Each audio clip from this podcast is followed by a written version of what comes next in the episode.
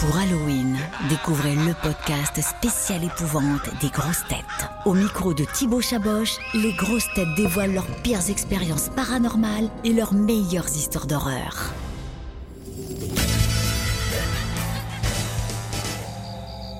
Gaël, Paul, est-ce que vous avez euh, des histoires d'horreur préférées? Est-ce que vous avez déjà vécu des expériences euh, un peu paranormales? Moi, il m'est arrivé euh, des choses bizarres parce que j'habite euh, six mois par an dans une île, dans Ouais. un fort, euh, qui est un fort qui date de François Ier. Et quand j'étais jeune, euh, on a plusieurs pianos, en fait, parce que ma, ma grand-tante était pianiste dans ce, dans ce fort. Et quand j'étais jeune avec ma sœur, on a vu le piano et entendu le piano jouer tout seul. Et il y a d'autres gens sur, sur cette île qui ont entendu le, piano jouer tout seul. Et ensuite, il y avait une espèce de légende qui consistait à dire que ma grand-tante, qui était morte, euh, se trimballait sur les remparts du fort avec sa grande robe blanche la nuit et chantait. Et avec, ah, ensuite, euh, avec mon premier mari, on a été réveillés plusieurs fois la nuit par les chants, par des chants dans le petit jardin du fort. Est-ce qu'il y a un film d'horreur préféré, un film qui vous a marqué Ah, bah. Mais moi, c'est un vieux film. Mais je suis sûre que Paul connaît.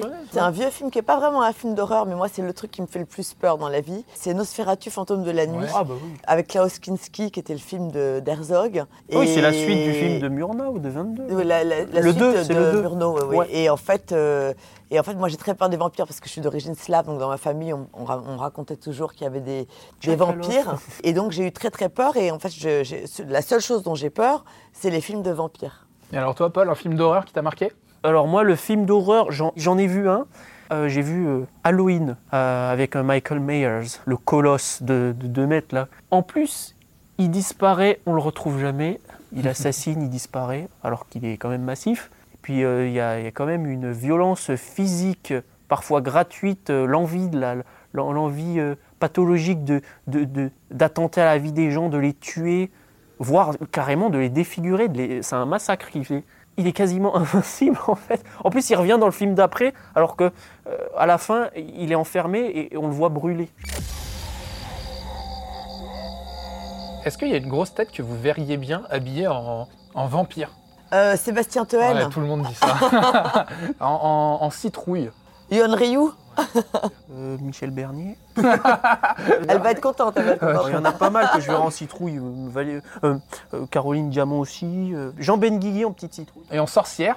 En sorcière, Ouais. Christine Bravo. J'en étais sûr. Et toi, en, et toi en sorcière alors Samantha, c'est Gaël, peut-être sorcière. Sorcière bien aimée. ouais. Ou Sabrina. T'es trop mignon. Retrouvez tous nos replays sur l'application RTL ainsi que sur toutes les plateformes partenaires. N'hésitez pas à vous abonner pour ne rien manquer ou pour nous laisser un commentaire.